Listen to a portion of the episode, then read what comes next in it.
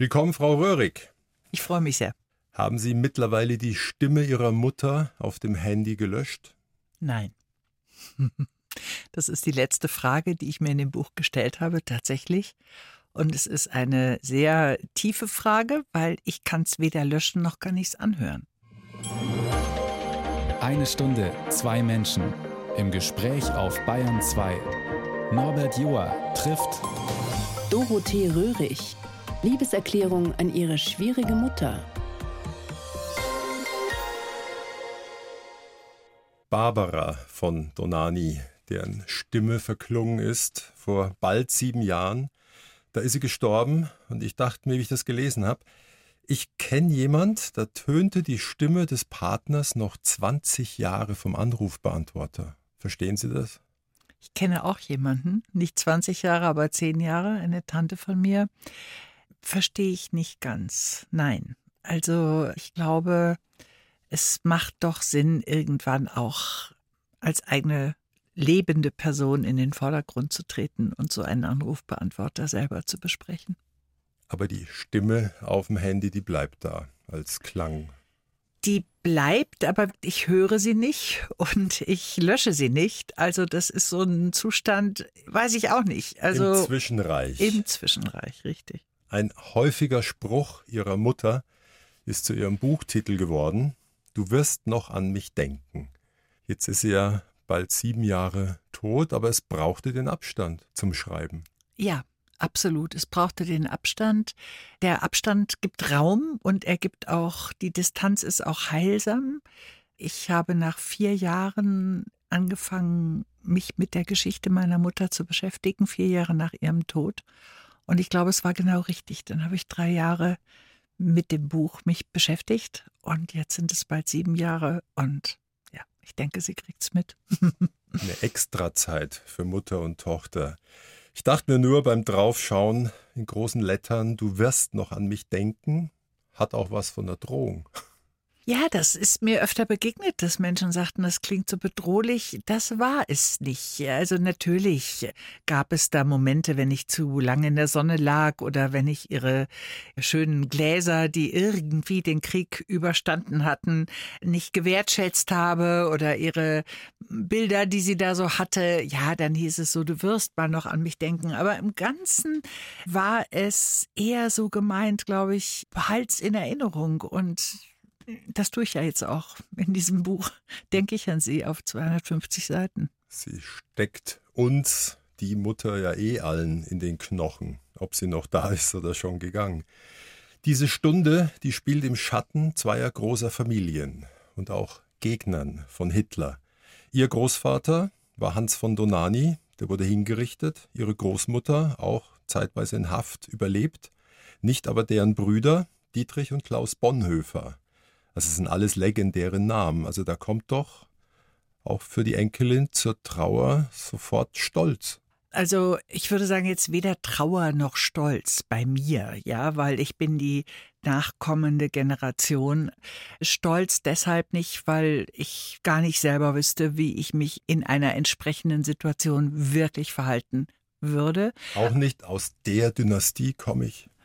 Donani, Bonhoeffer ich komme aus dieser Familie, ja, und ich bin auch, ja, sage ich mal, durchaus sehr beschäftigt mit dieser Familiengeschichte. Aber die Familiengeschichte und die Familiennamen sind ja auch eine Bürde. Es ist beides. Und Stolz würde mir nicht zustehen, Trauer auch nicht. Ich habe unter der Trauer natürlich gelitten als Kind, die im Raume war. Aber das ist eine andere, ist ein anderes Kapitel. Also ich bin eine Generation weiter, ja. Ja, es hat ja die Großmutter und die Mutter vor allem getroffen. Es gibt noch zwei berühmte Onkels, die leben noch. Klaus und Christoph von Donani, Politiker und Dirigent.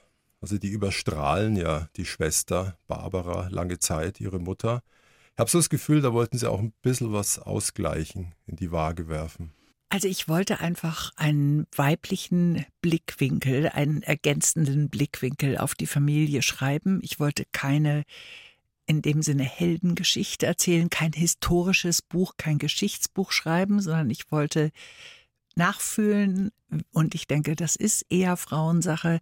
Wie lebt es sich mit einer Heldengeschichte? Ja, was hat dieses Leben, dieses Familienschicksal, wenn Sie so wollen, mit auch meiner Mutter gemacht und dann wiederum auch mit mir. Das war mir sehr wichtig und mir war es sehr wichtig, meiner Mutter Raum zu geben zwischen ihren Brüdern. Es ist nicht gegen die Brüder, aber es ist ein ergänzender Blickwinkel. Und eine Mutter-Tochter-Beziehung ist selten einfach und nur von Harmonie geprägt. Und ich dachte mir beim Lesen, es hat auch was von nachgetragener Liebe. Ja, sicherlich. Das ist ein sehr schönes Wort. Nachgetragene Liebe. Sie haben mir gerade vorhin schon im Vorgespräch kurz gesagt, dass es von Peter Hertling ist. Berührt mich sehr und natürlich ist es das auch. Also ich habe mich von meiner Mutter verabschiedet vor fast sieben Jahren und wir waren verbunden in einer ganz innigen Liebe, aber auch gleichzeitig in Konkurrenz, in Strafen, in allen möglichen Facetten und einem widersprüchlichen Verhältnis, würde ich sagen. Und das habe ich versucht aus einem anderen Blickwinkel zu betrachten, indem ich die Geschichte meiner Mutter sehr viel mehr betrachtet habe als früher. Und zwischen zwei Buchdeckel gebracht. Ich fand es rührend, Sie erwähnen an einer Stelle nach Abgabe des Manuskripts, sind Sie ans Grab gegangen. Haben Sie es okay eingeholt? Nein, ich habe mir Ruhe geholt. ich habe tatsächlich das Manuskript bei DTV abgegeben und habe dann gedacht, wo ist jetzt so der Platz, wo ich mal mit mir, aber auch mit meiner Mutter in Ruhe sein kann und vermisse natürlich die Straße, in der sie hier in München ja gelebt hat. Da kann ich nun nicht mehr hin. Und da, wo ich hin kann, ist der Waldfriedhof. Und das ist ein sehr schönes Grab, in dem auch mein Vater liegt, auch meine väterlichen Großeltern. Und da habe ich Ruhe gefunden und es war ein sehr schönes Wetter, so ein Spätsommertag. Und ja. Sie haben vermutlich Schweigen als Zustimmung gedeutet. Ja, das nehme ich jetzt einfach mal so. ich fand es auch so schön lebendig, der Ausgangspunkt, die Lebenskiste. Ich habe überlegt, ob ich sowas habe. Ich fürchte, in etwas äh, Durcheinanderform im Keller, ja. Dinge, die man nicht wegwerfen will, mit denen man sich nochmal beschäftigen möchte, Briefe, Fotos, irgendwas, was noch abgeheftet gehört. Da haben sie drin rumgekramt. Ja, das ist eine wirklich nicht ein Kistchen, sondern eine größere Korbkiste, eine grüne. Und die hatte ich als Studentin für meine Bettwäsche. Es ist ganz lustig. Ein ehemaliger Klassenkamerad von mir schrieb mir vor ein paar Tagen, er hätte mich doch mal in Tübingen besucht, wo ich studiert habe, und da wäre diese Kiste ein Tisch gewesen, mein Tisch. Also der konnte sich wirklich daran erinnern. Und die Kiste ist immer mitgewandert, dann irgendwann ohne Bettzeug, aber mit jeder Menge sozusagen Ohrringe, die nicht zusammenpassten oder Einzelstücke, die wo ich den anderen verloren hatte und Briefe, die ich nicht abgeschickt habe, auch Liebesbriefe und irgendwie Zeugnisse. Also ich habe da alles Mögliche gefunden. Und das war eben zu Beginn von Corona. Vor drei Jahren, als wir alle nicht raus durften, habe ich plötzlich gedacht, ja so, und jetzt gehe ich in den Keller und räume diese Kiste auf. Und da flog mir wirklich völlig heimatlos dieses Bild von mir und meiner Mutter entgegen, das jetzt auf dem Cover ist des Buches. Über das reden wir gleich. Zu Gast bei Norbert Joa. Dorothee Röhrig. Aufgewachsen unter Helden Und heute bei mir zu Gast. Ja, ein Familienzweig von ihnen heißt Bonhoeffer, der andere von Donani. Und einige Mitglieder dieser Familien wurden im Widerstand gegen Hitler ermordet. Das ist mit Sicherheit Licht und Schatten auf dem Leben aller Nachgeborenen. Und dann stießen sie, haben es vorhin erwähnt, auf ein Foto während der Corona-Zeit. Ich habe es hier auf dem Buchcover. Es zeigt ihre junge Mutter und sie als Zweijährige. Ich meine, das lag da ja Jahrzehnte. Aber was löste es mit einem Mal aus? Die Überraschung, dass ich es noch nie gesehen hatte. Ich kannte Familienalben und dachte auch, ich kenne die Bilder, die es so von mir gibt und auch von meiner Mutter. Aber nein, dieses Bild kannte ich nicht. Und es hat mich berührt. Ich habe es dann aus dem Keller raufgenommen in die Wohnung, habe es mir da an meine Schreibtischlampe gepinnt und stieg immer tiefer in das Bild ein. Mir fiel dann auf, wie sie mich festhält. Ja, beidhändig. Mit beiden Händen, Damit ja. ja einen kleinen Kinderarm hält sie mit beiden Händen fest. Sie guckt so ein bisschen vorsichtig in die Kamera. Sie hat ein hübsches Kleid an. Ich nehme an, es ist der Geburtstag meines Vaters am 24. September, so ungefähr. Sie war, glaube ich, damals 28. Ich war knapp zwei. Ich habe so ein gesmoktes Kleidchen an. Also wir sind beide sehr fein und auch noch ein bisschen sommerlich. Insofern denke ich mal, das war irgendein Anlass. Und das könnte dieser September gewesen sein. Ich sehe Ja. links die Barbara und rechts die Dorothee. Das heißt ja übersetzt Gottesgeschenk. und nachdem ich jetzt das Buch gelesen habe, weiß ich auch warum. Das ist für ihre Mutter ja eine enorme Bürde gewesen. Drei Fehlgeburten außenrum. Ja, also sie hatte zwei Fehlgeburten vor mir, wie ich dann auch in den Briefen, die ich im Nachlass meiner Mutter fand, dann nochmal konkret sozusagen nachvollziehen konnte und nach mir auch nochmal. Also sicherlich war es äh, für sie ein ganz großes Geschenk, dass ich auf die Welt gekommen bin und der Name hat vermutlich auch damit zu tun. Ich kann es jetzt gar nicht mehr sagen, weil ich habe sie danach nie gefragt, aber schön wäre es natürlich. Ja. Ja, da strahlt sie mütterlich offen einem entgegen. Wenn man jetzt weiß, was sie mitgemacht hat, mitmachen musste, ihre Mutter war ja 18 bei der Hinrichtung des Vaters und hat ihn auch noch gesprochen in der zweijährigen Haft davor. Ich weiß nur nicht, ob sie ihn oder anderen je davon erzählt hat, wie das war, den Papa so zu treffen und zu sehen. Wie es war, hat sie nie erzählt. Ja, wir sind aufgewachsen, also wir, mein Cousin, mit dem ich aufgewachsen bin und auch mein Bruder, mit diesem Faktenwissen natürlich. Wir wussten, was passiert war, dass mein Großvater sich schon sehr früh entschlossen hat, also schon vor 33 schon mit diesen Umständen in Deutschland mit den Nazis auf keinen Fall irgendwie mitzugehen, sondern sich da dagegen zu stellen. Er hatte auch viel Einblicke dadurch, dass er im Reichsjustizministerium gearbeitet hat. Und ihm folgte dann Dietrich Bonhoeffer, der Bruder meiner Großmutter. Und man hat also sehr früh sich gegen diesen Terror zur Wehr gesetzt und meine Großeltern sind dann beide verhaftet worden am 5. April 1943. Meine Mutter kam aus der Schule und die Eltern waren weg. Sie war damals 16 und wir wussten das alles, aber wie hat sie sich gefühlt, habe ich mich gefragt. Was ist das? Was passiert da in einem Mädchen, die kommt und ja weiß, da ist irgendwas in der Luft, was ganz, ganz gefährlich sein kann. Die Eltern werden auch vieles verschwiegen haben vor den Kindern, um sie zu schützen. Ganz sicher, also ich habe auch dann Briefe gefunden, wo es heißt, also die Kinder sollten immer vorgehen, ja, beim Spazierengehen. Man konnte sich ja nur an der frischen Luft, sage ich jetzt mal, wirklich frei unterhalten. Da mussten die Kinder dann meistens doch ein bisschen vorauslaufen.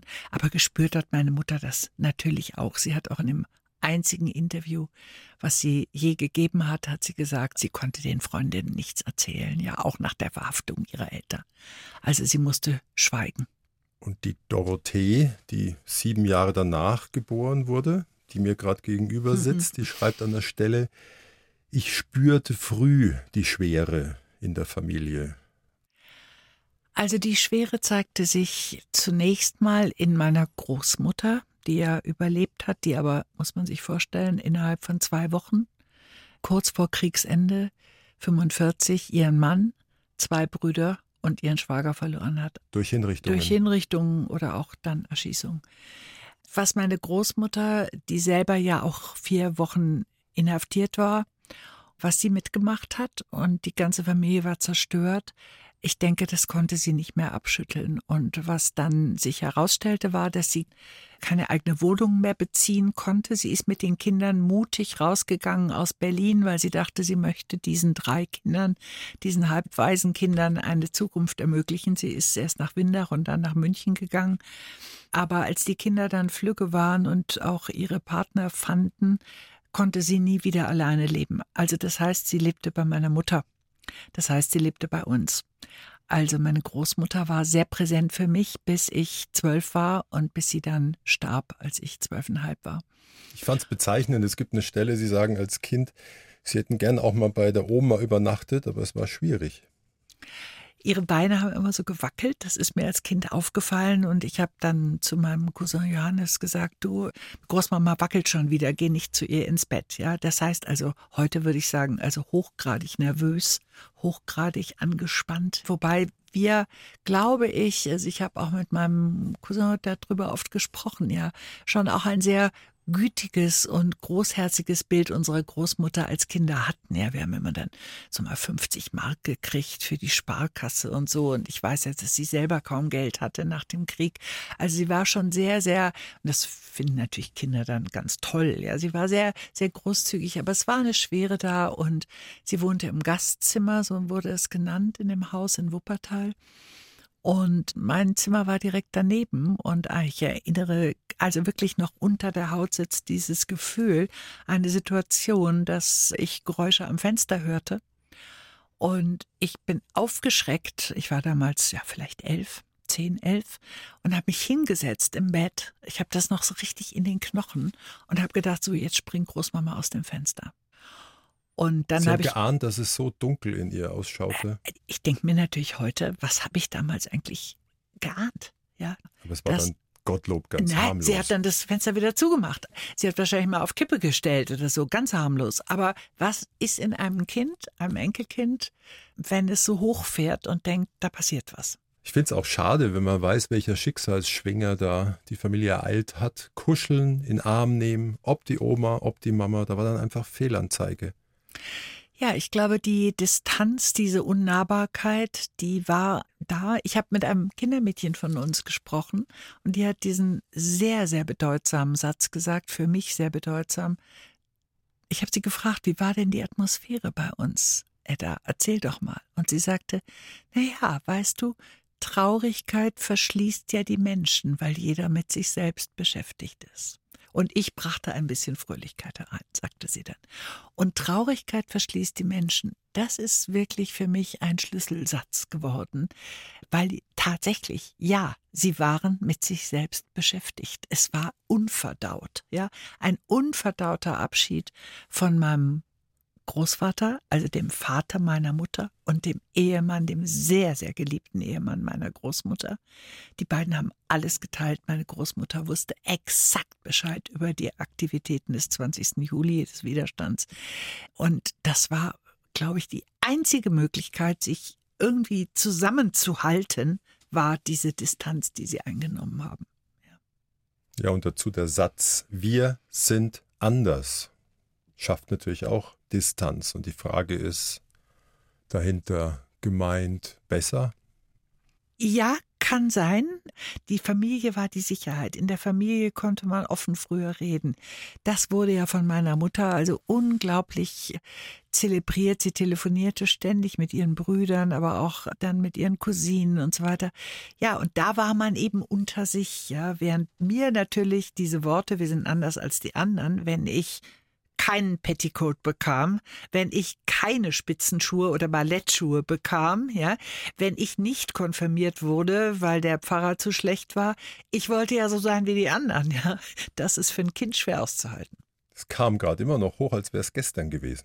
Richtig, es sitzt auch direkt drunter, ja. Ja, was besonders bitter ist, dieser Preis, der bezahlt wurde, war ja immens. Also der Großvater, die Großonkel hingerichtet, Helden im Nachhinein heute, 2023, auf der richtigen Seite gegen Hitler und doch ihr Leben verloren. Und vor allem in den 50er und 60ern galten die Widerstandskämpfer noch immer als Verräter. Ja, also das ist mir auch nochmal sehr deutlich geworden, was das für eine Missachtung gewesen sein muss, ja, in den 50er, 60er, aber auch noch 70er Jahren, ja. Es war eigentlich eine doppelte Niederlage. Man war auf der richtigen Seite und hatte trotzdem verloren, ja. Im Grunde wirklich ein, nochmal ein zusätzliches Trauma und die Menschen, also diese Richter und damit auch Henker meines Großvaters, ich sage einfach mal Herr Huppenkoten und Herr Röder, die lebt bis in die 70er Jahre von satten Pensionen, ja. Und mein Großvater ist im Jahre 98, zwei Jahre vor 2000, ist er vom Landes- und Hochverrat freigesprochen worden, offiziell in Karlsruhe. Das muss man sich vorstellen. Es waren doch sehr viele Nazis unterwegs. Bayern 2, 1 zu 1 und bei mir heute zu Gast Dorothee Röhrig, die heute Abend in wenigen Stunden im Münchner Literaturhaus aus ihrer Familiengeschichte liest. Du wirst noch an mich denken. Ein Buch voller Einsichten, Gefühle, Psychologie. Ja, das Fach hätten Sie gern studiert, durften aber nicht. Warum? Wir sind anders als die anderen. Nein, also bei uns wurde tatsächlich so ein Studium nicht akzeptiert. Man wurde entweder Arzt und wurde dann vielleicht Psychiater, aber Psychologie war nicht so gefragt. Ich wollte es tatsächlich gerne studieren, aber mein Numerus Clausus damals kam auch gar nicht in Frage. Also insofern hat sich das Ganze dann auch erledigt. Und, aber ich habe mich immer für äh, die Dinge, die nicht so sichtbar sind, eher für das, was hinter den Fakten verborgen ist, interessiert und nicht für die Fakten selber. Das war ein bisschen so bei mir. Ja. Jahrgang 52, dann Abi 71 und abgenabelt und Germanistikstudium in Tübingen. Da geht es ja auch ums Leben und ums Lesen. Und dann Praktikum hier vor bald 50 Jahren. Ja, Wahnsinn. Bayerischer Rundfunk, Anno 75. Ich streif's jetzt mal gnädigerweise für alle nur kurz. Da weht ein Hauch MeToo durch die Seiten an einer Stelle. Also die 23-jährige Praktikantin und der Redaktionsleiter so simpel trostlos kann sich den Rest jeder zu Ende denken. Und dann, wenn man die Avancen abgewehrt hat, marschiert man noch ein paar Wochen hier im Praktikum? Äh, marschiert man noch? Äh, ich würde es auch jetzt ungern ausführlicher darstellen, aber tatsächlich hat sich da die Zeit sehr verändert und äh, ich glaube, da ist man heute als Frau sehr viel selbstbewusster als früher und würde damit nicht länger sozusagen schweigend durch die Gänge des bayerischen Fernsehens in dem Fall laufen, oder sondern andere das Sender oder andere Jahren. Sender, absolut, ja hat sich sehr viel getan und ich bin sehr, sehr, sehr froh um diese Entwicklung, das muss ich sagen, ja. Ich auch. das vermute ich, finde ich auch. Klasse. Schließlich ja. Hochzeit und 81 kommt die Tochter Sophie. Und was sagt die Mutter Barbara? Ein Kind ist noch keine Familie. Mensch, ist keine richtige Familie. Ja, ein Streitpunkt zwischen uns. Ich habe kein zweites Kind bekommen und sie hat mir das hin und wieder vorgehalten. Das klingt jetzt bitterhart und war es auch für mich. Aber auch wieder da, dieses Buch hat ja doch sehr viel Versöhnliches auch in mir erzeugt. Ich denke, ja, aus ihrer Denke heraus war eben ein Kind auch ich sage jetzt mal, obwohl sie ihre Enkeltochter sehr geliebt hat, ich sag mal, war nichts, ja, weil sie kam aus einer unglaublichen Großfamilie. Die, äh, meine Großmutter, die waren zu acht, meine Mutter hatte zwei Brüder. Also für sie war Familie, war, war so, ein, so ein Gebäude und sie hat sich so danach gesehnt. Und nun ich mit einer Tochter. Aber sie hat dieser Tochter sehr viel Liebe gegeben und die Tochter hat auch ihr sehr viel Liebe gegeben und ich hoffe, es hat sich dann irgendwann auch die Rechnung stimmte dann. Ja. ja. ja. aber Sie schreiben ja. auch, Sie fühlten sich zeitweise leicht schuldig. Sie hätten ja auch gern mehr bekommen, da gibt es ja immer viele Gründe aber sie fühlten sich auch zuständig fürs Herstellen einer heilen Welt, weil die andere untergegangen war. Ja. Es ist äh, sicher wichtig gewesen, meiner Mutter irgendwie ein Glücksgefühl, irgendetwas Wohliges zu verschaffen, ja, was eben auch mit Anpassung zu tun hatte, als ich Kind war. Ich war die brave Tochter, bis auf ein paar Ausraster, Schlau, in denen nett ich und auch pflegeleicht. Ja. Aber da haben Sie auch mitgemacht. Ja, ja, natürlich. Das war auch so in mir drin. Ja, ich musste irgendwie war es klar, meine Mutter gehört geschützt und eher in Watte gepackt als angegriffen. Die hatte Definitiv. es so schwer, dann mache ich es ihr so leicht wie möglich, ob So. bewusst oder unbewusst. Ja, ganz, ganz sicher. Das, das war in mir drin und das ist auch interessant. Das sind natürlich auch diese Frauenachsen, die weiblichen Achsen. Ja, also mein Bruder ist davon sicherlich gar nicht so betroffen und auch mein Cousin, der auch als drittes Kind eine lange Zeit bei uns lebte, war das auch nicht. Das regnete, glaube ich, dieses Verantwortungsgefühl regnete sehr stark auf mich als Tochter herab. Mein Vater hat meine Mutter sehr geschützt und immer dieses Gefühl, ja, sogar gesagt, sei still, du weißt nicht, wen du vor dir hast. Ja, und ich dachte immer, ja, meine Mutter. Aber ähm, meine Mutter war eben durch dieses Trauma in der Nazizeit, durch den Verlust ihres Vaters unter so grauenhaften Umständen plus die Fehlgeburten. Ich glaube, sie war, äh, wie sie sich zusammengerissen und zusammengehalten hat, würde ich sie heute gerne fragen. Ein Leben an der Kandare. Und ein Pfeiler brach ihr dann auch noch weg. Ihr Vater, der erfolgreiche Geschäftsmann, stirbt nach Infarkt mit 59. Und die depressive Mutter, die hat wohl ein, zwei sehr, sehr dunkle Jahre, braucht alle Aufmerksamkeit. Also sie kaum abgenabelt, junge Mutter, sind zack ja. wieder die Tochter, ja. die Kleine. Von dem Moment an, als mein Vater starb, habe ich sie jeden Tag angerufen, heißt 365 Tage im Jahr. Das Ganze 30 Jahre lang. Und das war so. Und das war manchmal Pflicht, manchmal auch durchaus Sehnsucht. Das war eine Bürde auf jeden Fall und ich, das war einfach komplett in mir drinne internalisiert, wie man sagen würde jetzt im Jargon, dass ich einfach da bin für meine Mutter, ja. Also das ist äh, auch jetzt in, in meiner Hamburger Redaktion, es waren einige aus der Redaktion bei meiner Premiere in Hamburg und die kamen dann und sagen, wir wissen noch genau, wie du deine Mutter immer am Ohr hattest, immer am Handy, wenn du in die Redaktion reingekommen bist und immer sagtest, Mama, jetzt muss ich Schluss machen, jetzt bin ich angekommen. Ja, das, das war so elektronische Nabelschnur. Ja, es ist ja, schwer, ja. da wegzukommen. Man hat ja auch nur die eine Mutter in dem Fall die eine Tochter. Sie schildern es ungewöhnlich offen, so Ausbrüche gab es dann auch. Bin jetzt kein Küchenpsychologe, aber Sie erzählen von einer Affäre, was eigentlich gar nicht ging in dem Ehrenkodex Ihrer Mutter. Ähm, also Sie hatten eine, dann die Trennung. Und die Mutter hat dann, die Ihnen gerade noch eine Ansage gemacht hat, spät auch eine mit einem Verheirateten. Ja, das war ihr, glaube ich, kleines Zipfelchen Lebensglück, was sie dann auch finde ich heute Gott sei Dank nochmal hatte. Ja. Dass sie, auch wenn es aussichtslos war. Auch wenn es aussichtslos war und natürlich auch wieder letztlich kein Glück war, weil es ein wunderbarer Mann war, aber es war einfach so, auch in der Zeit, in der meine Mutter lebte, ja. Es war unglaublich wichtig, einen Mann an der Seite zu haben. Ohne Mann, sie hat auch gesagt, ich werde ja gar nicht mehr eingeladen und wenn ich eingeladen werde, dann sind die Männer irgendwie komisch zu mir und so. Also das war ein ganz komisches Bild, dass man als Frau alleine im Grunde sich wertlos fühlte. Und ja, wenn wir gerade schon bei diesem Mann-Frau-Thema sind, also ich habe einen Brief von ihr gefunden, das würde ich gerne loswerden, aus dem Jahr 48. Da war sie in München und ging zur Fotoschule, weil sie aus finanziellen Gründen nicht studieren konnte, sondern eben meine Großmutter meinte, sie geht besser zu dieser Schule. Und da schreibt sie ihrer Tante, ah, ich habe einen Fotopreis gewonnen, aber ich bin gar nicht glücklich darüber, weil die Männer sind jetzt nicht mehr so nett. Ja. Und das hat mich irgendwie auch komplett erschüttert, ja, dass man also einen Preis gewinnt als Frau und dann aber sagt, ich freue mich nicht drüber, weil die sind jetzt alle irgendwie komisch mit zu mir, die wollen das gar nicht so. Ja, das sind so Welten, in die ich mich jetzt gar nicht mehr wirklich reinversetzen kann, ja.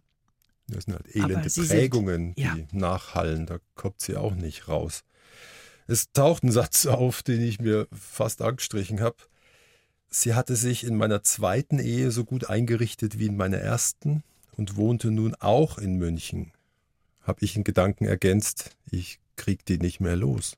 Es gab Jahre, da saß sie auch bei Ihnen ums Eck. Ja, also sie Schoß. ist ja dann so fünf Jahre nach dem Tod meines Vaters, da war sie 57, ist sie nach München gezogen von Wuppertal aus und dahin, wo mein Bruder und ich lebten. Und da war sie dann wirklich auch da.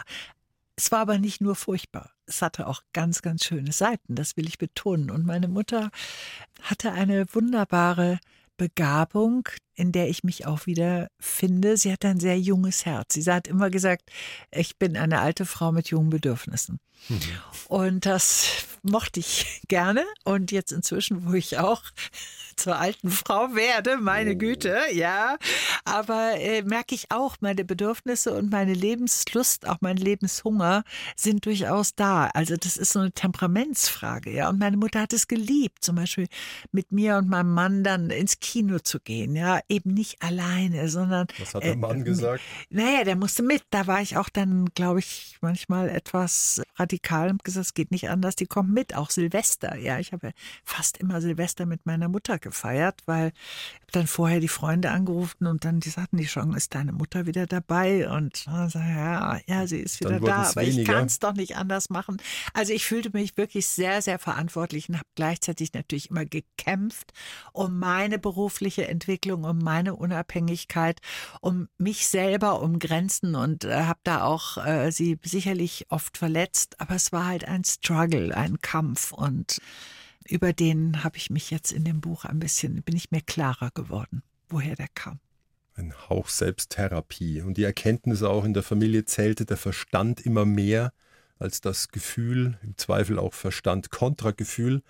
Da fand ich es ja fast schon amüsant, dass sie bei Gruner und Jahr zuletzt Chefredakteurin der Zeitschrift Emotion waren. Also da geht es ja um Gefühle, um Unbewusstes auch weil es bei Ihnen davon so wenig die Rede war oder es erlaubt war? Ja, ich glaube. Also ich glaube, dass ich deswegen immer da auf die Spur gegangen bin, wie ich vorhin schon sagte, dieses Unsichtbare, das, worüber nicht geredet wird, das, was in Menschen sitzt, das hat mich immer viel mehr interessiert als das Offensichtliche. Und das war mir wirklich wichtig, so ein bisschen nachzufühlen und auch mich selber dabei natürlich zu entdecken, ja. Gleich wird es auch um magische Momente gehen. Aber vorher hören wir A Lot Like Magic, Josh Rouse.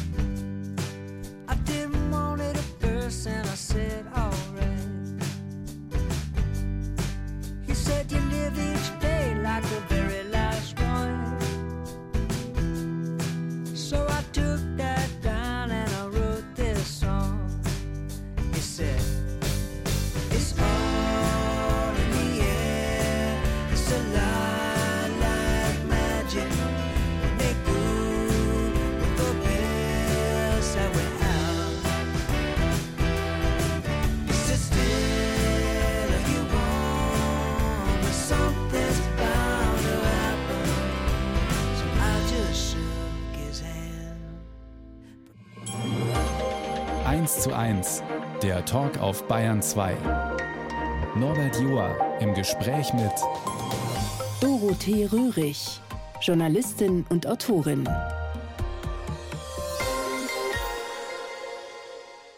Mit berühmten Vorfahren, von denen schon viel die Rede war, von Donani und Bonhoeffer. Und sie hat sich oft gefragt, wie trösteten sich Mutter und Großmutter damals, 1945, nach der Hinrichtung des Vaters und des Ehemanns. Die eine 19, die andere 39. Man kann sich's schwer vorstellen. Ja, man kann sich's wirklich schwer vorstellen. Also ich glaube, das war eine ganz, ganz bittere Zeit, wo sich auch die Familie sehr auflöste und einige Familienmitglieder noch in Berlin waren ganz wenige, eben meine Großmutter mit ihren Kindern in München. Ja, wie tröstet man sich? Man tröstet sich auf jeden Fall. Das hat meine Mutter sicher getan und ich sehe heute auch die Kraftanstrengung, die das brauchte, in dem Versuch, eine möglichst heile Welt zu zaubern. Ja, meine Mutter hat wunderschöne Weihnachten gemacht, immer, das war ihr auch wahnsinnig wichtig. Sie hat Atmosphäre geschaffen. Sie hat alles dafür gegeben, dass wir als Kinder so eine gewisse Geborgenheit auch und ein wieder Familiengefühl bekommen haben. Und heute überlege ich mir, wenn mein Inneres so angefasst und so brüchig ist, ja, was braucht es für eine Kraft? Das alles so auf die Beine zu stellen und wie hat sie sich dabei gefühlt? Ja, das sind alles diese offenen Fragen, die mir in dem Buch begegnet sind und auf die ich natürlich keine Antwort mehr bekomme. Aber vielleicht sind Fragen mindestens so wichtig wie Antworten. Das ist ja ein innerer Dialog, der noch stattfindet. Und in Ihnen halt sie ja nach. Vor sieben Jahren ist sie gestorben mit 90. Und Sie schreiben an einer Stelle, ich sah nie Tränen bei ihr. Ein ganzes Leben lang. So ein ganzes langes Leben. Ja, ich habe meine Mutter tatsächlich nicht weinen sehen. Sie hat auch nie das Gefühl mir vermittelt, dass sie nah am Wasser ist, auch als mein Vater starb und diese sehr überraschend Todesnachricht kam, war sie nur versteinert. Geweint haben wir miteinander nie. Ich habe auch meine Großmutter nicht weinen sehen, also geweint wurde nicht, man beherrschte sich. Ich äh, hätte was drum gegeben, wenn wir uns heute mal weinend im Arm legen könnten, ja. Aber das war, glaube ich, die einzige Möglichkeit, sich zusammenzuhalten. Und lebenslustig war sie auch, das darf man nicht vergessen. Absolut. Und sie war aber auch nicht neidig, sondern eher bewundernd, wenn es um ihre beiden berühmten Brüder ging, Klaus von Donani und Christoph von Donani, der eine Politiker, Hamburgs Bürgermeister, der andere Dirigent. Hat sie nicht gedacht, ach, warum ist von denen so viel die Rede und von mir so wenig? Es war, glaube ich, eine, auch eine widersprüchliche Geschichte. Sie hat diese Brüder ja auch sehr, sehr angehimmelt, ja, und hat sehr viel auch gesammelt, Zeitungsausschnitte und ist in Konzerte gegangen, in Vorträge gegangen, hat mit denen telefoniert. Und ich glaube, mein Vater hat es nicht ganz leicht gehabt mit diesen beiden Brüdern im mhm. Nacken, sag ich jetzt mal, ja. Das war bei meiner Mutter immer, also Klaus was sagte, dann war das sakrosankt. Das war mhm. dann so. Und mit Christoph hat sie sehr viel gelacht, mit dem Dirigentenbruder. Mit Klaus hat sie die Weltpolitik. Meine Mutter war politisch sehr interessiert, mit die Weltpolitik diskutiert. Also die waren schon sehr, sehr vorne. Ich erinnere eine Situation auch, als mein Onkel Christoph sich zum 80. Geburtstag ein Konzert dirigierte in Hamburg und danach Klaus und Christoph im Blitzlichtgewitter der Fotografen standen und mein damaliger Mann meine Mutter dann plötzlich nahm und energisch mit nach vorne zog und sagte, komm, Barbara, du gehörst doch dazu. Hm. Und sie stellte sich dann dahin, die Brüder, die Brüder, waren etwas, können. ja, stimmt. Die rückten etwas irritiert zur Seite, nahmen meine Mutter dann in die Mitte, aber sie hat das sehr genossen und ich denke, da war schon in ihr auch oft das Gefühl, wo bin ich eigentlich geblieben und das war aber auch Frauenschicksal der 50er, 60er, 70er Jahre, die ja. Frau an seiner Seite. Ja, die den Rücken frei hält. Sie sagen es. Elke Heidenreich, eine sehr bekannte Literaturfrau, schrieb über ihr Buch Es ist eins der verpassten Nähe. Ist das, wenn Sie das so hören, A, was dran, B, tröstlich oder C, eher bitter? Also A, ganz klar, da ist was dran. Tröstlich ist es nicht wirklich. Tröstlich ist der Gedanke aber, dass ich mit diesem Buch für mich das Gefühl habe, ich habe doch eine Lücke fast geschlossen zu meiner Mutter. Ja, das fast sage ich bewusst, weil ich habe ja ihre Antworten nicht. Aber für mich habe ich die Lücke geschlossen und die zwischen uns klaffte. Und diese Beschäftigung, diese drei Jahre, die ich mir mit meiner Mutter geschenkt habe, ist mir übrigens auch klar geworden, hey, ich habe ja noch mal drei Jahre wirklich mit meiner Mutter gelebt, beim Schreiben und mhm. beim Recherchieren. Und ähm, das ist auch so ein toller Gedanke, dass wenn man sich auch mit verstorbenen Menschen nochmal beschäftigt, wirklich, mit deren Geschichte, dann lebt man nochmal mit ihnen. Das ist toll. Ja, das zog mir auch durch den Sinn. Meine Mutter ist im August gestorben, ob man sich ah, ja. nochmal hinsetzt, sich nochmal gründlich Notizen macht mhm. übers Leben, was bleibt. Ob man den Menschen wirklich begreift, ich finde es zum Teil erschreckend, wie wenig man in der Tiefe vermutlich von Vater und Mutter verstanden hat, oder? Ja. Genau mein Gedanke auch, ja. Und auch nicht wissen wollte. Ja, das sind die also, Eltern, das ist eine Instanz. Die, ja, eine Instanz oder auch, ja, wovon ich mich befreien muss auf jeden Fall, mhm. ja. Und also ich glaube, es ist tatsächlich so, Generationen verpassen sich auch irgendwie. Das gehört Manches will mit man vielleicht zum Leben. gar nicht so Und, genau wissen. Oder ja, steht einem auch nicht zu. Auch das. Und das Nichtwissen macht auch frei, ja. Also mhm. indem ich eben wenig nachgefragt habe nach meiner Familiengeschichte, habe ich auch so das Gefühl gehabt, lass mich damit alle mal in Ruhe. Ich muss ja selber mal gucken, wo ich in dieser Familie bleibe, wer ich bin, wie ich mich entwickle und mein eigenes entwickle. Das war schwer genug, wenn die Messlatte so hoch hängt, dass man eigentlich sich immer unter Helden aufhält. Jetzt schwenken wir mal von den ganz wuchtigen letzten Dingen zu den magischen Momenten, die ich vorhin kurz gestreift habe. Sie haben ja spät begonnen, Bücher zu schreiben über Frauenfreundschaften, aber eben auch über Titel die fünf magischen Momente des Lebens. Wendepunkte mit der Kraft, uns zu ändern. Ich fürchte, an vielen, auch an mir, sind schon einige vorbei gerauscht. Die bittere Erkenntnis gleich vorne, wir verpassen im Grunde ständig magische Momente. Wir sehen Ja. sie einfach nicht. Ja. Ja, das habe ich mich eben auch gefragt. Wann sind wir offen? Ja, wann lassen wir überhaupt was zu? Man rattert ja oft durch den Alltag und spürt schon gar nichts mehr. Und diese Momente, die ich aus meinem Leben so rausgefitzelt habe und wonach ich auch andere dann gefragt habe und mich auch mit Experten unterhalten habe, die liegen nicht immer mitten auf der Sahnetorte, sondern das ist unterschiedlich, wann man die wahrnimmt. Auf jeden Fall, indem man ein bisschen still wird. Ist jetzt schwierig im Talk. Ja, stimmt. Aber ich weiß, was Sie meinen und alle, die zuhören, wissen es auch. Es sind ja einige genannt, auch Weggefährten oder Prominente und oder einmal wird Ihr jetziger Mann auch zu Wort kommen. Der schreibt von einem prügelnden, trinkenden Vater und seinem Impulssatz, da war er zwölf Jahre, du bist nicht mehr mein Vater. Ein Zwölfjähriger, dachte ich mir, Jesus. Und da gibt es ja auch kein Zurück mehr nach so einem Satz. Ja, gab ja auch keins. Also, es war sicherlich der Einschnitt in seinem Leben überhaupt, ja, dass er das gemacht hat. Und der prügelnde, trinkende Vater zog wenig später aus. Genannt wird auch Michaela May, die sich im Sturm verliebt und später dann sagt, es gibt nach einem magischen Moment kein Zurück mehr. Man kann nicht von einem großen in ein kleineres Gefühl zurückschlüpfen. Ja, Sie nicken. Ja, äh, weil ich, ich nicke nachdenklich, weil mein Gedächtnis ja nicht mehr so dolle ist. Und es gibt einen Ausdruck in der Fliegerei, Point of No Return.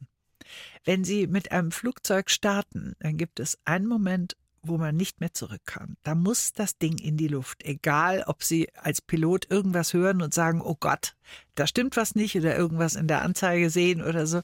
Nein, Sie müssen erstmal in die Luft.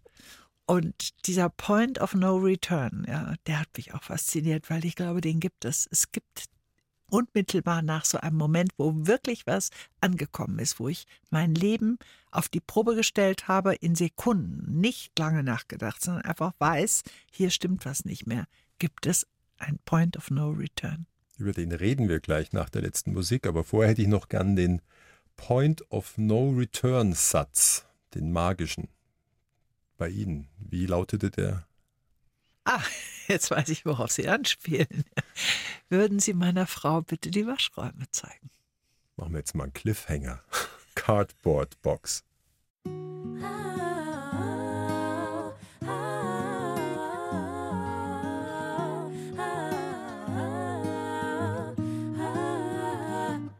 Bayern 2, 1 zu 1 der Talk. Und bei mir ist heute Dorothee Röhrig, die in wenigen Stunden im Münchner Literaturhaus aus ihrer Familiengeschichte liest und vor zehn Jahren einen Mann traf, der sie umhaute. So kann man es nennen. Ja, stimmt. Für, für den ich auf jeden Fall mein Leben komplett verändert habe und aus München, 40 Jahre München, ja, sehr, sehr gerne hier gelebt, nach Hamburg gegangen bin. Und jetzt lösen wir unseren Cliffhanger auf. Wenn ich in einem Lokal stehe, wenn ich im Eingangsbereich eines Hotels bin, dann sehe ich ja Schilder, wo es zu den Waschräumen geht. Warum musste der Satz fallen von vorhin? Weil es im Dunkeln vor einem Hoteleingang war. Und da stand ein Livrierter und ich hatte eine große Not und mein Mann hat diese Not erkannt und für mich gesorgt. Und ich glaube, das war das, dieses so, der sorgt für mich in dem Moment. Der Oh. weiß, worum es mir geht. Moment. Ihr offizieller Mann war ein anderer. Dieser Satz kam spontan aus dem Munde von Mr. Neu. Ja, richtig. Es gibt diese Momente, lieber Herr Joa. Das soll es schon geben. Und mit 60 stand nochmal alles Kopf. Und wenn ich zurückrechne an dem Tag, als der sagte, zeigen Sie meiner Frau, das war es ja, oder? Ja, auch das war's. Nicht meiner Absolut. Bekannten, meiner Nein. Freundin. Das Ja. stimmt. Da waren Sie Ja. bereits Oma. Stimmt. Ist das ganze Gefüge in Sekunden übers Dach gerollt? Ja, da ist, da ist was, da war was klar. Da war Ja. vorher aber auch einiges im Argen letztlich, oder?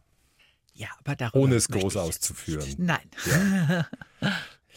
Ja, und kein Zögern vor der dritten Hochzeit dann? Nein. Und nie bereut. um das gleich auch vorwegzunehmen, weil ich weiß, dass das jetzt kommt. Ja. Ja, sowas will ich doch nie fragen. Aber wenn Sie es von sich aus schon sagen. Mai, jetzt wird es gleich weniger heiter, aber dann hält sich's auch gleich wieder auf. Vor sechs Jahren, jetzt sagen wir den Namen mal, sprechen wir ihn mal aus. Hubertus Meyer-Burkhardt, bekannter Fernsehproduzent, bekannter Talkmeister, sage ich jetzt mal an der Stelle. Er bekam eine Krebsdiagnose, die ja auch dann öffentlich wurde, aber das Glück war damit nicht zunichte. Äh, unser Glück? Ja, das war natürlich ein Einschnitt, aber es geht ihm ja sehr gut damit. Und natürlich, das ist auch das Leben, glaube ich, das dann so einbricht und einem auch immer wieder klar macht, ganz besonders, lebe dein Leben jetzt in diesem Moment, lebe es gut und lebe es verantwortlich und schätze die Kostbarkeit dieses Momentes. Er ist jetzt 66, Sie sind 70 und es klingt alles nach Daueraufbruch, scheint mir. Ja, wir sind ein sehr aktives Paar. Jeder hat so seinen Part und wir sind viel unterwegs, freuen uns auch sehr, werden in diesem Sommer nach Island fahren und da mal eine große Rundfahrt machen und haben einfach immer viel Pläne miteinander und eine große Lebensfreude, ja. Es gibt die Gegenwart, es gibt die Zukunft, es gibt die Vergangenheit, die steht hier noch in Buchform zwischen uns. Du wirst noch an mich denken, ja, das Lebensdrama der Großmutter, die Hinrichtung des Großvaters von Donani. Es verschattete auch noch ihr Leben. Und ja, ihre Tochter jetzt, eins dahinter, würden Sie sagen, die ist jetzt frei? Die ist auf jeden Fall eine Generation freier, natürlich. Die kann mit der Familiengeschichte leichter umgehen würde ich sagen. Sie hat den größeren Abstand und lebt sehr ihr eigenes, eigenwilliges Leben, so wie sie sich ihr Leben bauen wollte. Ich glaube, sie ist damit gut in Deckung mit dem, wie sie in Berlin lebt. Und äh, ich bin darüber sehr, sehr glücklich, wenn ich sie und ihre kleine, wunderbare Familie besuche oder auch mit denen telefoniere. Und wir sehen uns ja auch oft. Sehr schön und ja. vollends im Licht dann, um in dem Bild zu bleiben, die Enkelin, die bald zehn wird, der Enkel, der zwölf ist. Die genau. haben es dann vielleicht hinter sich. Ja, die wollen das Buch lesen. Also mein Enkelsohn sagte mir neulich, Dotti, wann kriege ich denn das Buch? Ich habe gesagt, ich bring's dir mit. Ich dachte eigentlich, es ist zu früh. Aber er sagte, nee, er will es richtig lesen. Und äh, mal sehen. Die also. anderen bekommen es vorgelesen in wenigen Stunden im Münchner Literaturhaus. Ich sage gern nochmal den Titel, er ist auch schon auf der Spiegel-Bestsellerliste. Binnen Wochen geht ganz schön ab, hätte ja, ich beinahe ganz gesagt. Toll. Ja. Du wirst noch an mich denken. Liebeserklärung an eine schwierige Mutter. Und ich sage vielen Dank, vielen Dank fürs Kommen, Dorothee Röhrig. Ich bedanke mich sehr, es hat Spaß gemacht. Vielen Dank.